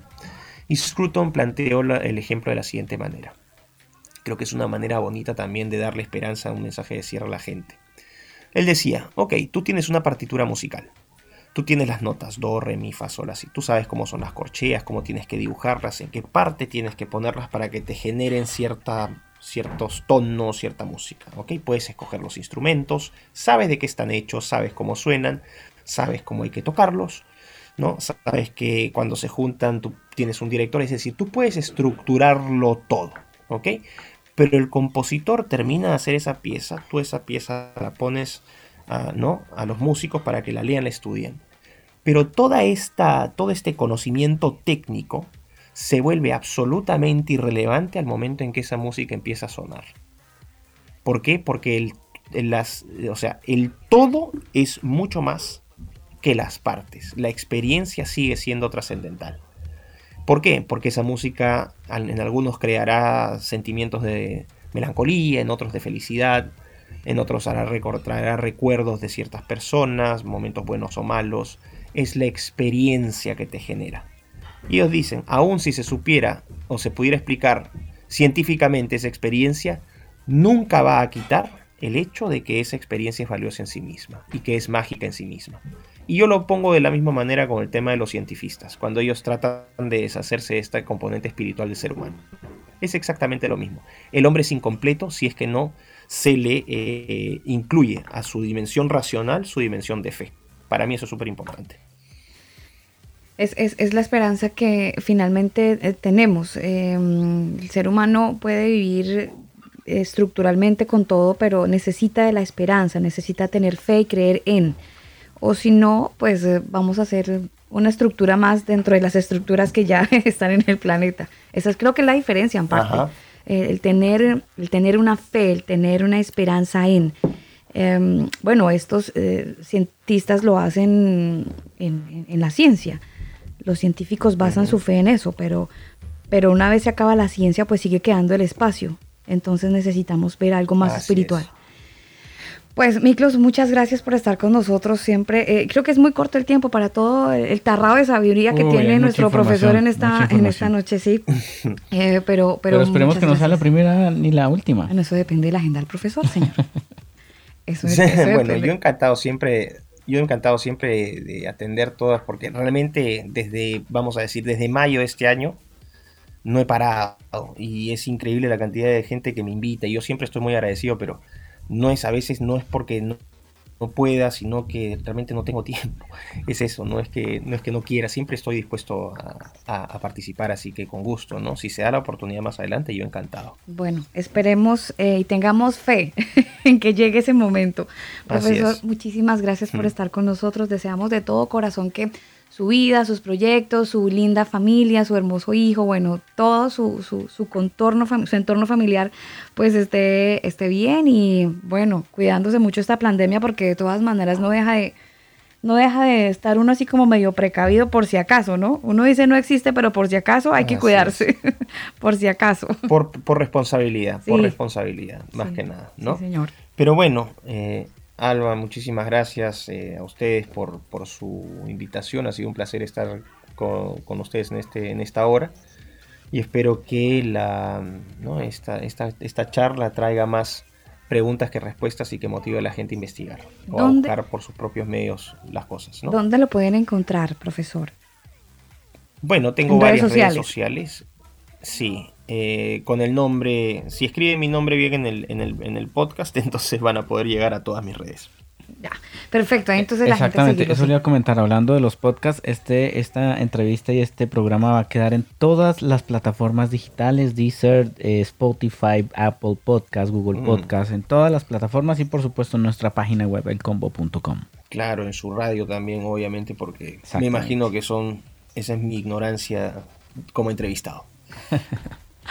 Gracias, Miklos. Estaremos pues pendiente de una nueva y próxima mm, eh, entrevista. Gracias por estar con nosotros, profesor. Muchísimas gracias. Hasta luego. Hasta gracias. Luego. Nosotros seguimos, por supuesto, en el combo. Ya son las 10 de la noche, 16 minutos. Y ustedes que están conectados a través de Facebook Live y en nuestro portal de MixLR, quiero contarles una infidencia así medio un poco atrevida, Daniel. Miren, nosotros tenemos aquí las 10 de la noche, 16 minutos, pero Miklos, el profesor, una de la mañana, 16 minutos. Así que cortó parte de su tiempo, el break de todas las cosas que tenía que hacer por darnos en su agenda este espacio. Y bueno, obviamente agradecidos. Veo mucha gente conectada, a lo mejor con muchas preguntas, tal vez con algunas respuestas en la disertación que hemos escuchado de parte del profesor, pero Daniel, este tema del transhumanismo es algo real, existe, de hecho eh, no le ponemos mucha atención, no le paramos bolas, como decimos en Colombia, porque creemos que es un tema de ciencia ficción. Pero resulta que el tema es mucho más serio de lo que usted y yo pensamos. En algún momento, escuchando una de estas conferencias que dicta el profesor Miklos, mm, él daba como sugerencia, porque lo sigo hace mucho tiempo, Daniel, él daba como, como sugerencia eh, darle cierto raciocinio a las películas de ciencia ficción, porque nosotros en su momento la veíamos como eso. Ah, nunca va a pasar, tenaz lo que pasó, o increíble el, como el reel de la película, todo el tráiler de la película. Pero su merced lindo, ahora sí como dirían en Colombia, esto es verdad. Es, es, así, Alba, y a mí me preocupa, bueno, aprovecho de saludar a toda la gente que nos está ahí levantando la mano. Sebastián Alejandro está por ahí, está Luis Medina, Juan David, eh, Glemis también está por ahí levantando la mano. Y por acá en Mix LR está nuestro gran amigo Carlos Perafán, un abrazo muy especial. Bueno, y hay mucha gente que no puedo ver los nombres porque eh, entraron como incógnitos, pero pues un saludo muy especial para todos ustedes. Y bueno, Alba, tenaz lo que comentaba eh, el profesor Miklos con respecto a la vacuna, al ARN mensajero. ¿Usted sabía de esa información? Mire, había conocido una parte, eh, pero no toda. De hecho, hay una ciencia que en este momento el profe no, la comentó, porque es que además está incluida en su, en su video que publicó hace unas horas donde habla acerca del reseteo y habla acerca de una mutación que pueden hacer hoy día, ya existe esa, esa práctica CRISPR, creo que se llama, y ya pueden mutar parte de su, de su gen. El gen lo pueden editar. Sí, sí, sí, exactamente. Obviamente lo hacen para quitar, y esto es un comentario que él no hace obviamente porque quiere que todos ustedes que nos escuchan esta hora pues se redirijan a su, a su portal en YouTube o a su cuenta de YouTube.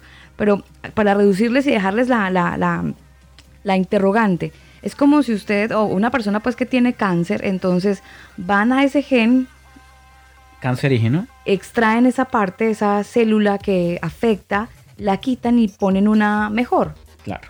Es como editar, o sea, eh, dentro de la ciencia, el creepy lo que se llama, ya pueden editar, eh, somos genéticamente editables. Exactamente. Entonces, eso, eso abre el abanico, Daniel, para eh, modificarnos 100%.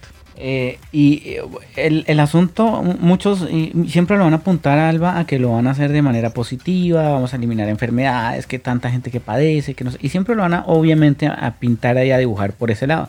Pero como decía el profesor, ¿quién le garantiza a usted que realmente lo que van a editar es ese gen y no otro? Sí.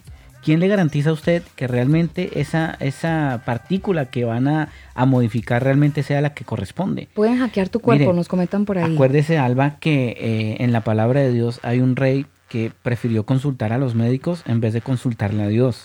El rey Asa, ¿se acuerda? Que él murió justamente y, Dios se molestó con él porque consultó primero a los médicos que a Dios. aquí el tema se trata, oiga, ¿Usted en qué está poniendo su fe? ¿En, qué está poniendo usted su confianza? ¿En la vacuna? ¿En los médicos? ¿En la ciencia? Y si en vez de poner su confianza en, eso, que sabemos que es manipulado y provocado y pueden eh, causar otro tipo de consecuencias, ¿por qué no más bien pone su fe en Dios? ¿Por qué no confía en que Él va a guardarlo y a protegerlos? Entonces, eh, yo creo que esa es como la invitación final de, nuestro programa, Alba, porque me parece muy interesante. Investiguen sobre el ARN mensajero. eh, porque es muchísima información que obviamente no la podemos entregar aquí toda, pero, pero es bien interesante este tema y por supuesto que va muy ligado a lo espiritual y a lo, y a lo bíblico. La gente que en su momento se reía del contenido bíblico y de lo que a futuro siempre se proyectaba, pues era algo completamente irrisorio, irrisorio. Pero una vez uno empieza como que a abrir la Biblia y a la vez usted hable el periódico, abre Google y se entera de todos los movimientos y cambios eh, en materia de ciencia, pues hombre, cada vez la Biblia se vuelve ese periódico más actualizado que el periódico que va a salir mañana en la mañana. Es, es, bien interesante ver cómo la palabra del Señor está a la vanguardia de nuestros tiempos. Y me llama también la atención, Daniel, se lo comentaba el profesor ahorita, pero lo, lo quiero traer. Además, no, se me olvidó eh, comentarle este texto en, en Daniel 12.4, que de hecho dentro de esa experiencia que tiene Daniel, eh, donde tiene un ángel, bueno, usted tiene que leer todo el capítulo si quiere, pues para que pueda entrar en contexto, pero dice, tú puedes, Daniel, cierra las palabras y sella este libro porque pasarán muchos años y al final del tiempo la ciencia aumentará, Daniel, es lo que le dice. Habla acerca de un aumento eh, eh, eh, en, en, esta, en esta área donde claramente y a través de este pincelazo que hemos dado en esta noche o que el profesor nos dio en esta noche, pues Daniel nos deja con, con, los pelos parados, como decía yo ahorita, nos deja con toda la expectativa. Y mire, yo sé que este programa, bueno, aquí en Santiago de Chile, desde donde lo emitimos, son las 10 de la noche, 22 minutos, 8, 22 minutos en Colombia. Y bueno, creo que nos escuchan en Estados Unidos también. Bueno, el caso es que usted se va a acostar, no se vaya a, sonar, a soñar con cosas así como con la revolución de las máquinas y esas cosas. Tranquilizo, tranquilos, porque de, re, de, repente por ponerse a pensar en tantas, en tantas cosas, la gente sueña cosas, no, pero mire, cosas feas. Yo quiero, yo quiero, Alba, dejarle eh, justamente como se llama uno de nuestros participantes en, en, en el chat en vivo de, de Facebook justamente ese, ese, ese texto. Primera de Juan. Primera de Juan 2.15 que dice lo siguiente, no amáis al mundo ni las cosas que están en el mundo. Si alguno ama al mundo, el, el amor del Padre no está en él. Porque todo lo que hay en el mundo, los deseos de la carne, los deseos de los ojos y la vanagloria de la vida, no provienen del Padre, sino del mundo. Y el mundo pasa y sus deseos, pero el que hace la voluntad del Eterno permanecerá para siempre. Ahí se lo para, parafraseé porque es un texto me parece muy muy interesante a esta hora para todos nuestros converos. Sí, señor, son las 10.23 minutos. Mire, eh, nos hemos saltado la hora del clásico. No, por supuesto lo vamos a escuchar a esta hora. Quiero enviar, si, si, pudiéramos ver de dónde están conectados nuestros converos que están ahí en la sala de chat, sería pues muy bueno para poderlos saludar. Por ahí vi que alguien estaba en Guyana o venezolana eh, con mezcla de guianense, creo que lo comenta Gleimis, pero para ella y para toda la gente que nos escucha, Aris en Bogotá, para ella también un abrazo muy especial, Ian en Santiago de Chile, en Ñuñoa. Para él un abrazo y bueno, para los amigos que están conectados. Hoy hablando acerca del transhumanismo, programación predictiva, hay que tener mucho cuidado con las películas que vemos porque más que entretenernos nos están adoctrinando y usted y yo nos reímos comiendo crispetas y la pasamos bueno, pero nos están diciendo poco a poco hacia dónde nos quieren Lo que llevar. Se viene.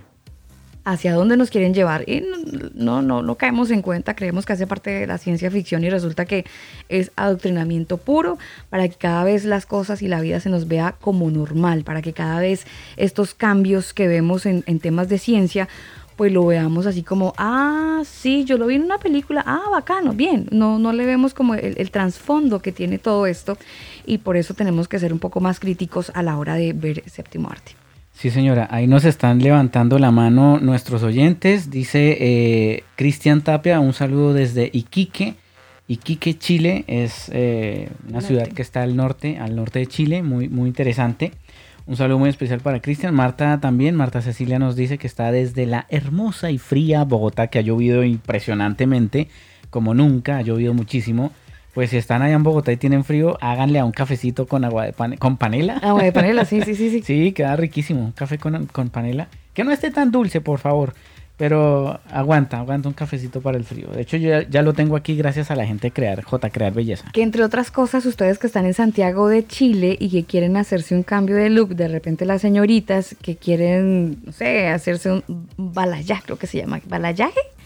Creo que se llama aquí en Oiga, y Santiago. la, y la gente de Casa Lombana también nos trajo unos pastelitos. Ay, Casa Lombana. Casa Lombana, excelente lugar para confección y diseño eh, de ropa. Si usted quiere estar súper eh, chusco en esta temporada de diciembre, por favor, Casa Lombana, váyase a Instagram y visite Casa Lombana y dele like y por supuesto visite sus creaciones y si le gusta algún modelito, pues déjeles un mensaje que muy seguramente les va a ayudar con un muy buen precio y con un muy buen diseño, porque entre otras cosas son exclusivos, Daniel. Sí, sí, sí, sí. De hecho, usted, usted, Alba, que le han gustado tantos diseños de vestidos, dice, mire, es que vi este, este para verano, vestido para verano, sí. Y, y- y quiero ese mismo vestido. Mire, ellos son tan capaces de sacarle el molde Copia y real. se lo hacen a su talla. Y no es transhumanismo, pero, pero sí, pero sí es real, es real. Así que ahí está Casa Lombana. Un abrazo para todos ellos. Nosotros nos despedimos, a menos que ustedes quieran conversar en la sala de chat y contarnos cómo les ha parecido el tema del día, si de repente les despejó las dudas o si a lo mejor los dejó con más dudas, eh, si tenían ah, alguna perspectiva de, del programa. Bueno, ahí les dejamos entonces el comentario. No, y si tienen preguntas, nos las pueden hacer también para ah, generarlas a, a Miklos en algún programa que lo vamos a volver a tener. Ahí nos está hablando Gladys. eh, ella nos dice que está en, desde, desde Bolívar, Puerto Ordaz. Besos. Y también, claro, en Colombia. eh, nos dice aquí Ana Montoya desde Costa Rica. Quien más levantó la mano desde Puerto Escondido, Oaxaca, eso es México. Isabela Benítez también está ahí. Chévere, chévere que nos escuchan en distintas partes. Están conectados con nosotros y de verdad les agradecemos muchísimo. Mire, lo, lo importante de todo es poder entender que la palabra del Señor no vuelve vacía, que la palabra del Señor habla verdad, que mm, lo que está escrito en, en la palabra del Señor, en la escritura, en la Biblia, pues es real, no es un tema para volverse loco. Lo que pasa es que cuando uno lee esta cosa así como tan de repente, sin, sin, sin discernir, ahora sí, sin pedirle al Señor que le dé como cierto entendimiento para lo que va a leer, pues se vuelve como una película de ciencia ficción, Daniel. O sea, ¿cómo que una mujer con 12 cuernos? Váyase al libro de Apocalipsis, lo que le comentaba hace poco a Miklos. Es una cosa de locos eh, pensar lo que dice este texto, Daniel, porque lo lleva a uno a, una bestia. O sea, Apocalipsis 13, 16 habla de, la, de, de un personaje que no es humano porque lo describe como bestia. Y mientras Miklos hablaba, Daniel yo decía, Dios mío, o sea, ¿será que la bestia en realidad no es, no es un tipo que es ni sirio, ni judío, ni... Bueno, no, no. eh, ¿Qué pero- tal, pero qué tal- hablando- qué tal hablando sea un tipo, eso- tipo Robocop? No, no, no, no, sin ir muy lejos, Alba. En Estados Unidos, eh, si no estoy mal, no sé si fue Google, hay una un super, hiper, mega computadora que se llama así, la bestia. Y, es, y tiene un procesador brutalmente increíble que saca algoritmos así en milésimas de segundos. Sí, pero yo me refiero, Daniel, y echando un globo, si ustedes lo quieren reventar, echando globos en esta noche de combo, eh, cuando la Biblia habla eh, y describe a un ser que no es humano, y por qué no, y qué tal sea un transhumano, qué tal sea alguien construido Bueno. porque va a tener una inteligencia supremamente brillante. Y hemos entendido que con el transhumanismo, a través de logaritmos, eh, y de hecho ya existen ciertos patrones donde la máquina supera a, a su creador. Bueno, y de hecho se están ins- insertando eh, microchips eh, donde usted simplemente puede, de una vez se le inserta, no sé, el idioma inglés y usted va hablando inglés Claro, sin tipo- jamás haber estudiado. Tipo película esta de Matrix, así tal cual, eso ya existe, ya, ya es posible. De hecho, en un cerdito hicieron un, un patrón Sí, sí, para sí. ver si se podría Y funciona. eh, funcionar y fusionar con, con el cerebro humano, pero ya esa opción está, o sea, le cambian a usted de memoria, literalmente, le sacan su memoria y le ponen otra y de esa manera eh, rápida podría la gente aprender a hablar inglés, que esa es otra de las cosas que, que se comentan. Obviamente hay mucha gente que no lo puede entender, pero sabe que ya vi el caso de un caballero, Daniel, que pierde sus piernas en un accidente hoy en Estados Unidos. Se me escapa el nombre en este momento porque se me, se me cerró la página, pero a él le unieron sus nervios con eh, unas prótesis que le hicieron y él puede caminar, puede correr con sus prótesis de la rodilla abajo están conectadas con el cerebro a través de unos pequeños circuitos que van a los nervios y él puede tener una vida normal. Puede tener una vida normal. Son las 10 de la noche, 30 minutos. Vámonos con el clásico a esta hora de la noche en el combo. Voy hablando acerca de transhumanismo y programación predictiva. Vámonos con este clásico de Delirious. Esta canción que tengo por aquí la hace Jeeper. La canción se titula Jeeper de Delirious. Es noche de transhumanismo en el combo.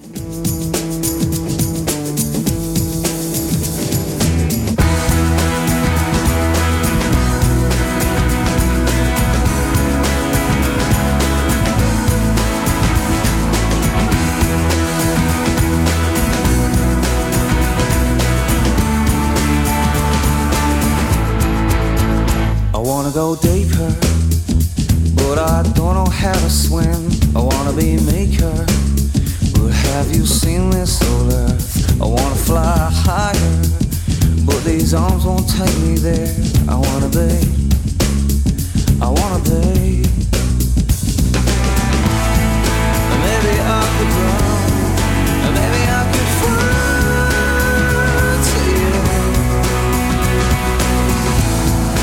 Do you feel the same? What I see is blind.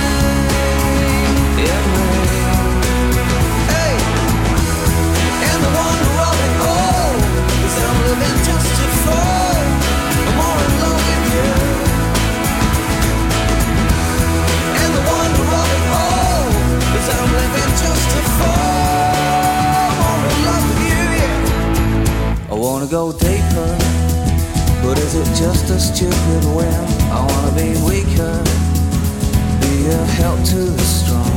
I wanna run faster, but this old leg won't carry me. I wanna be, I wanna be. Maybe I could run,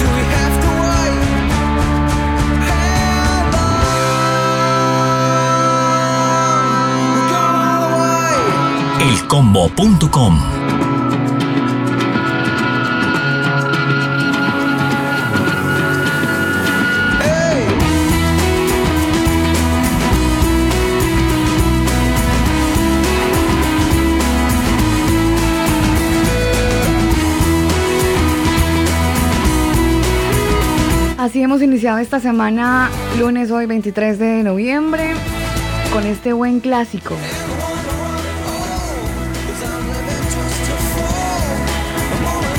Clásico que hace parte del álbum número 1997 de una producción History Maker. ¿Usted se acuerda de esa producción, señor? Por supuesto. Esa canción, de hecho, esa producción eh, nació, nació conmigo. ¿Ah, sí? ¿Usted es de ese modelo? sí, modelo 97, ah, sí, señor. claro, claro, claro, claro. De- dentro de la fe cristiana, ¿no? Sí, sí, sí, sí, tranquilo que yo le entiendo, yo le, yo le capto lo que nos quiere decir, pero bueno, este es el clásico de la hora, son las 10 de la noche, 35 minutos, saludo a toda la gente que está conectada, por supuesto, a esta hora del día en el combo, son las 10, 23 minutos y a esta hora desde la región metropolitana tenemos un clima increíblemente caluroso buen tiempo hasta ahora, la temperatura es de 19 grados. Miren, 10.35 de la noche y 19 grados y no hemos entrado a verano, santo Dios. La máxima hoy se pronosticó sobre los 27 grados y aprovecho este clima así caribeño para saludar a Carlos Perafán que está en la ciudad de Cali. Para él un saludo muy especial y un abrazo grandototote, un gran amigo, un gran convero. Para él un abrazo muy grande que está en Bogotá, donde son las 8.35 minutos en Cali. Ah, bueno, sí, es que también pensé en Bogotá, pensé en Bogotá, pero en Cali también es la misma hora, señor. 8 de la noche 36 minutos. Estoy hablando acerca del transhumanismo y programación predictiva. Nosotros nos despedimos. Eh, no sé si usted tiene ahí el canal de YouTube del profesor Miklos para que lo deletree y de paso la gente que nos escucha hasta ahora pues pueda también agregarlo y conocer parte de su investigación. Es muy interesante, es bastante clara la información que le entrega a través de su cuenta en YouTube, de repente por si quiere usted comentarlo. Sí, señor, ustedes los lo pueden buscar como Miklos, M-I-K-L-O-S, Miklos, L-U-K-A-C-S, Lucas y de esa manera lo encuentra en YouTube. Ahí puede eh, incluso seguir algunos de sus mm, videos, sus disertaciones, que son temas realmente interesantes y muy validados científicamente. O sea, no es información, ay, es que viene a inventar y no, no, no. Es eh, temas validados y científicamente comprobados. El gran reinicio es el más reciente, la más reciente publicación que tiene apenas algunas horas. Les amamos con veros, ustedes están en nuestro corazón, en nuestras oraciones y rogamos al Padre para que usted no pierda la esperanza, para que en medio de las actividades que usted realiza y el desánimo que también puede llegar por cuenta de los problemas y las cosas que le puedan pasar, pues que no pierda la fe, que la mantenga firme como viendo al invisible, porque en el mundo vamos a tener aflicciones, pero tenemos que confiar porque Él ya ha vencido al mundo. Les amamos con el corazón y nos vamos a despedir con buena música a esta hora de la noche en el combo a las 10.40 minutos. Alba Osorio, el ingeniero Daniel Torres con ustedes. Les invito para que la gente que está en Santiago, ojo, la gente que está en Santiago, J Crear Belleza, ah, no, no, sí, J Crear Belleza.cl pueden ingresar a su sitio web, llamar, pedir hora y ustedes dicen, estoy escuchando el combo y quiero que me hagan un descuento. Allí les van a aplicar un muy buen descuento para que pueda eh, ponerse así como medio churro para esta temporada de diciembre y también Casa Lombana en Instagram. Casa Lombana. Allí los pueden encontrar. Toda la información de ellos y todo lo que necesiten también lo pueden encontrar allí.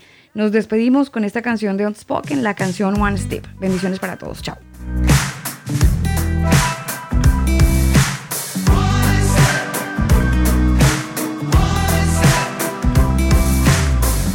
Was lost in the middle of addiction. Couldn't even go a day without my fixing. Nothing I did on my own made a difference. No. There was a home church Thursday nights. Took all the courage that I had inside to walk in with my busted, messed up life. Mm, yeah. Now I'm over, 10 years sober. It's amazing how far God can take one step. Starts a journey, one step is all you need.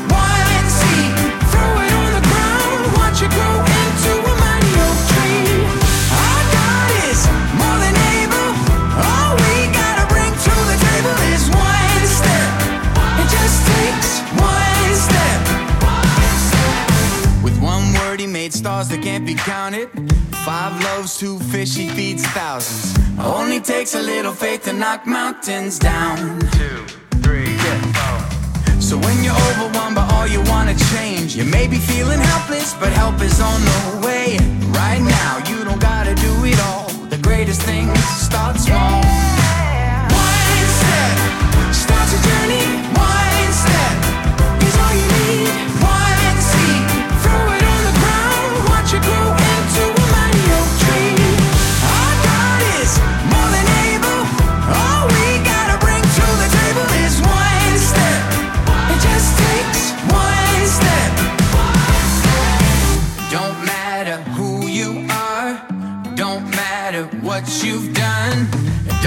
Matter how you're falling down. It's all about the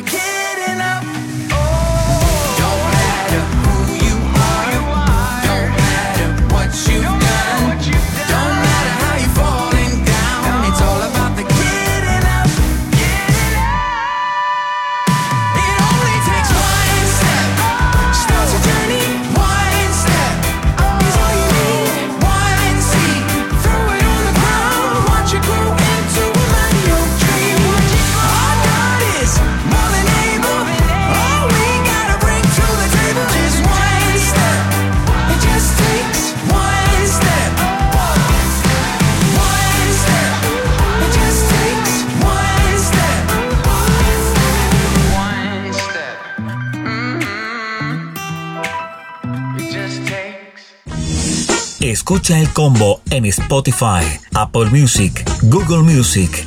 Nosotros te acompañamos. Tú pones el lugar, nosotros te acompañamos. El combo. Este programa no contiene mensajes de violencia. Las situaciones, nombres, personas y lugares descritos en este programa son producto de la ficción. Cualquier parecido con la realidad es pura coincidencia. El combo.